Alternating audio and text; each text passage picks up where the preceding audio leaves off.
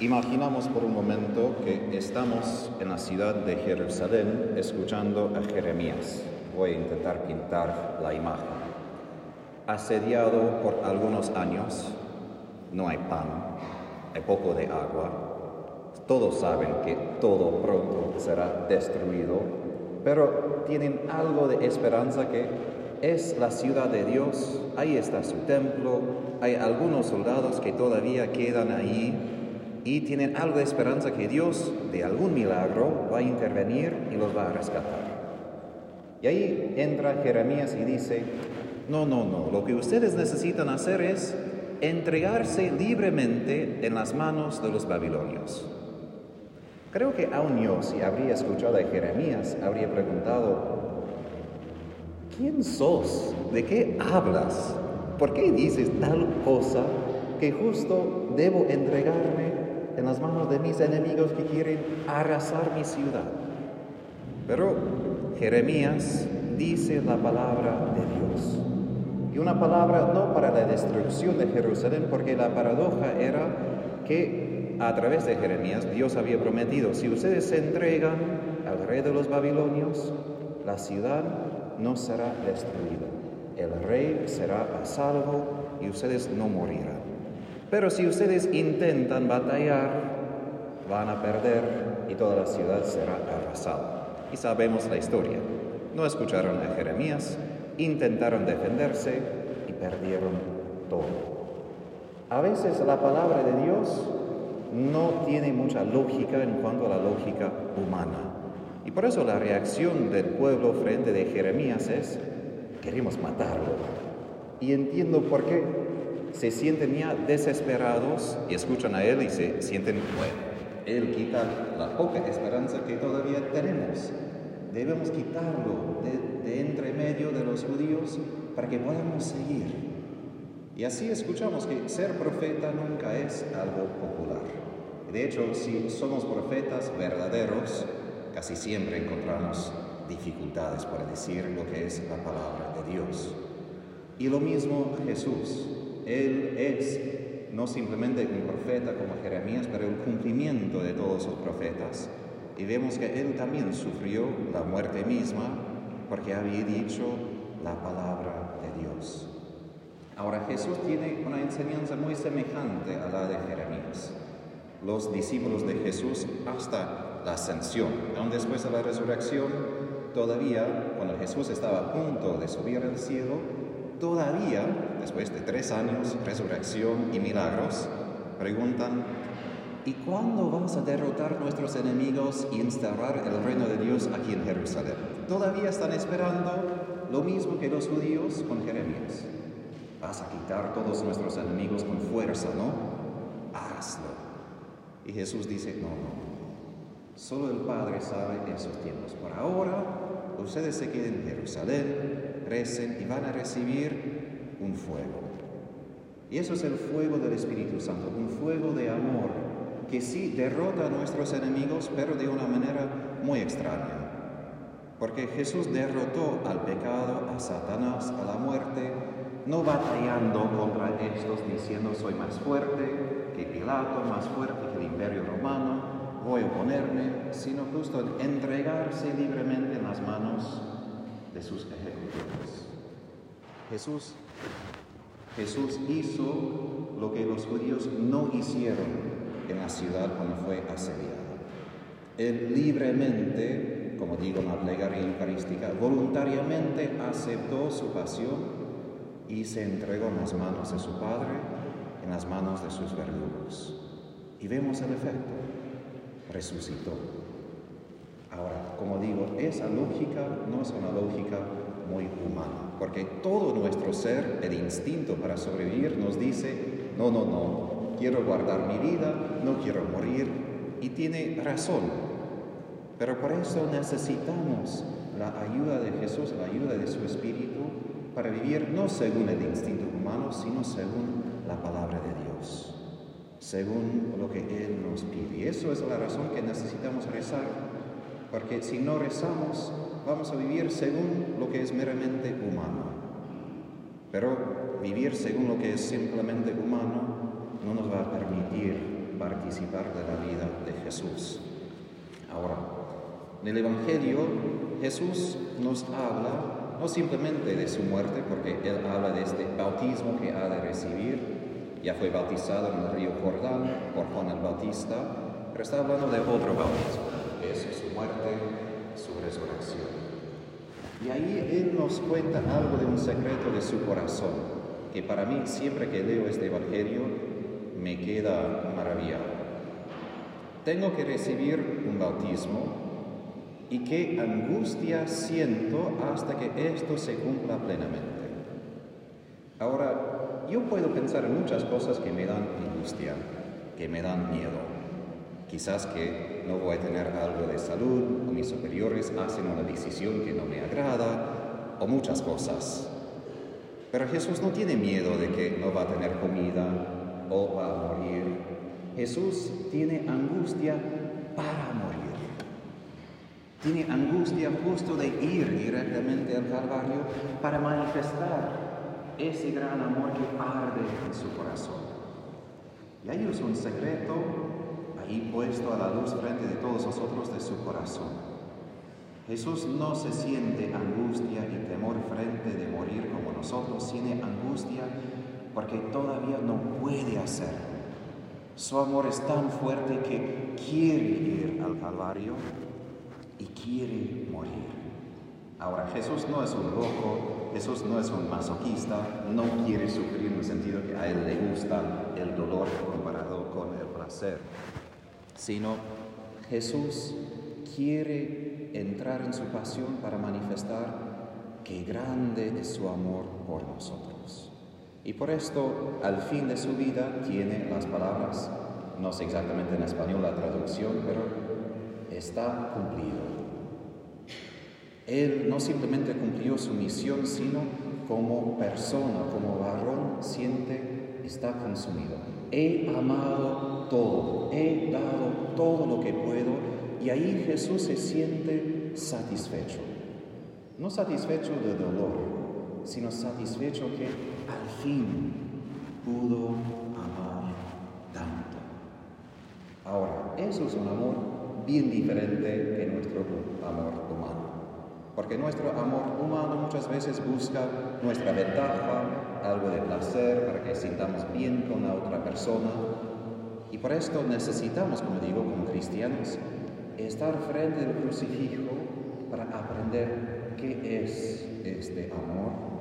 Y también pedir que Jesús encienda en nuestros corazones ese mismo fuego de amor. Los marianos, nosotros en la mañana y en la tarde, nosotros recitamos la oración común al Espíritu Santo, pidiendo que encienda en nuestros corazones este fuego. Exhorto a ustedes que también pidan lo mismo, pero que también tengan cuidado, porque fuego a la vez es algo muy bueno y algo muy peligroso. Necesitamos fuego para cocinar, para luz, bueno, al menos cuando no tenemos electricidad, necesitamos fuego para la calefacción, sirve por un montón de cosas necesarias en la vida. Pero a la vez que fuego es algo sumamente bueno, es muy peligroso. Yo recuerdo, yo visitaba a mi hermano que estaba en la universidad, es un bombero. Entonces, hoy pensando en el Evangelio, pensé, formamos un buen equipo. Yo con Jesús prendemos fuegos y mi hermano es un bombero y él apaga los fuegos, cumplo mi misión voy a aprender muchos por todos esos lados. Pero recuerdo que él nos invitó a un evento de su graduación y fue una universidad grande donde tenían prácticas para apagar fuego en fábricas y todo. Y recuerdo que estaba con mi papá y él quería sacar fotos porque tenía mucho orgullo como padre que mi hermano estaba a punto de terminar todo. Y nos avisaron a todo, cuídense porque cuando se prende el fuego mucho calor. Ahora ya estábamos a distancia y mi papá decía, sí, sí, pero quiero sacar unas fotos. Y recuerdo, prendieron el fuego, fue toda una fábrica. Y dos segundos después, casi cayeron todos los pelos que teníamos, porque tan instantáneamente hubo tanto calor. Y él dijo, ok, sí, nos retrasamos. Así es Dios a veces. Dios es a la vez sumamente bueno es un fuego ardiente de amor es lo que más necesitamos, pero si acercamos al fuego, ¿qué pasa? Nos quema.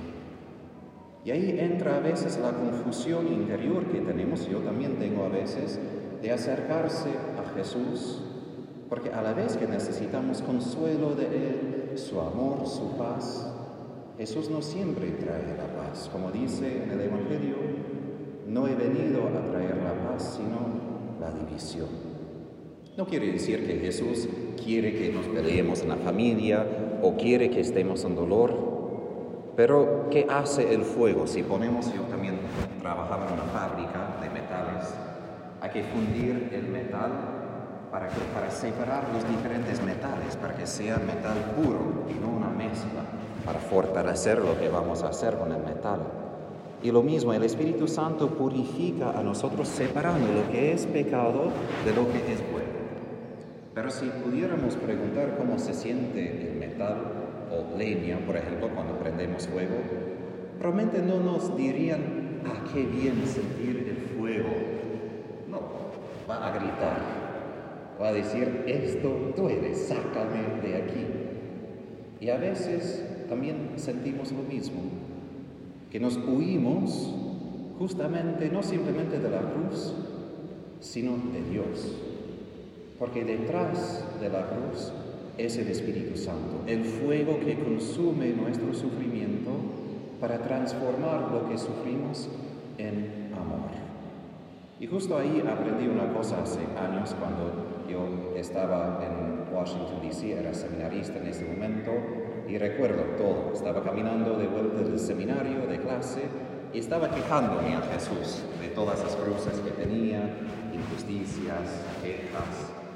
Y el Señor claramente me habló, no de alta voz, pero a través de rezar el rosario, me dijo, Tadeo, no entiendes que cada cruz, cada cosa que tienes que te causa dolor, es un poquito de leña. Y tú puedes decidir si esta leña va hacer crecer el fuego de amor o no. Porque eso es tu decisión. ¿Será más grande la oscuridad que te rodea o será más grande el fuego de mi amor en tu corazón? Y ahí entendí todas esas cosas de las cuales quejaba. No me gusta esto, no me gusta ese. Entendí. Justo todo esto es la leña. Todo eso es lo que necesito para que este fuego de amor arde más. Y ahí entendí, no siempre quiero este fuego. No siempre me gusta que Jesús me pida crecer en amor. A veces simplemente quiero decir, gracias Jesús, pero prefiero el consuelo y la paz. No quiero todo esto. Pero si somos cristianos, somos llenos de ese mismo espíritu que ha llenado a Jesús. Y si eso es el secreto de su corazón, eso se hace el secreto de nuestro corazón. Un deseo no tanto de sufrir, pero de amar. Y no solo de amar un poquito, porque el deseo de Jesús es no solo traer fuego, pero que todo el mundo esté ardiendo. Y eso no es poca cosa. Y si yo utilizo esa imagen que Jesús me dio, que todo lo que sufro son pedacitos de leña para aumentar el fuego, es muy fácil mirar las noticias y decir, ah, los políticos son unos corruptos y si ellos no estuvieran en su cargo, el mundo estaría mejor. Bueno, probablemente que sí, pero nosotros tenemos la responsabilidad de llevar todo lo que pasa mal en el mundo y permitir que esto aumenta mi fuego en mi corazón. Porque no hace nada, simplemente echar la culpa decir, es su culpa, es lo que ellos hacen. Mi responsabilidad es, en medio de todo esto, introducir su amor. Y así San Juan de la Cruz escribió a una monja que estaba muy preocupada por él, porque estaba sufriendo una injusticia grande, y él dijo, no te preocupes, porque Dios me manda aquí para poner amor donde no hay amor. Jesús suele hacer esto, ponernos en los lugares más oscuros donde no hay fuego todavía, para que nosotros llevemos ese fuego. Y no sirve simplemente quejarnos y echar la culpa porque ahí evitamos nuestra misión. Justo porque no hay fuego, justo porque hay tanta oscuridad, somos llamados a llevar este fuego. Y si hay tanto pecado, tanta leña, cuanto más necesitamos arder con el fuego, cuanto más necesitamos aumentar ese fuego para que sea más fuerte, más grande de la oscuridad y el pecado de mí y de los demás. Porque Jesús no solo dice, si ustedes deben cuidar el fuego en su corazón, no, no se trata simplemente de preocuparse por nosotros mismos, es encender a todos. Y eso exige que tengamos un fuego grande. Ahora, yo siendo de Texas, todos saben esto porque siempre hablo de Texas, tenemos nuestra costumbre de la carne asada, ahumeamos la carne y recuerdo como mi papá decía a veces, voy a preparar la carne asada. Yo decía, no, no, no, tú vas a presentar la carne asada, yo voy a prepararla, porque yo recuerdo estando despierto a las 4 de la mañana cuidando el fuego, para que la temperatura no suba más que algunos 100 grados y no baje menos que ciertos grados. Y así yo tenía que añadir un poco de leña cada rato para mantener el fuego encendido. Porque ser negligente causa que se apague el fuego, la carne no cocina y cuando ya tome dos días a ahumear esa carne no necesitamos más tiempo. Hoy en día lo que pasa es que muchas veces no cuidamos ese fuego interior. Todos en el bautismo hemos recibido ese fuego. Por eso en el bautizo recibimos las velitas y los padres tienen la responsabilidad de cuidar ese fuego para que se quede encendido hasta que Jesús vuelva. Ahora, necesitamos cuidar el fuego a través de que la oración, algunos sacrificios, los sacramentos. Porque hoy en día la tentación más grande que es negligencia, no malicia, no que pensamos Dios no es importante, odio a Dios, no. Simplemente que la semana se llena de tantas cosas que llegamos a la noche y estamos tan cansados que llegamos quizás a una Ave María y ya estamos roncando. No es que nosotros decimos, ah, Dios no es importante. Es simplemente que nos ocupa tantas otras cosas que no queda tiempo para cuidar la cosa más importante y es el Espíritu Santo en nuestras vidas. Porque les digo, Satanás quiere apagar el fuego. No es simplemente que estamos en un mundo más o menos bueno, no. Satanás apunta a apagar el fuego en cada uno de sus corazones. Y si ustedes son negligentes, les aseguro que tendrá éxito. Por esto necesitamos cuidar este fuego, porque Satanás tiene miedo de ese fuego tiene miedo de este amor, porque ya fue derrotado por Jesús con este fuego y no quiere ser derrotado por nosotros con ese mismo fuego. Y nuestra responsabilidad es aceptar la cruz, aceptar este amor, para que con Jesús podemos encender este mundo con su amor, con su espíritu, para que se cumpla ese deseo, ese secreto de su corazón.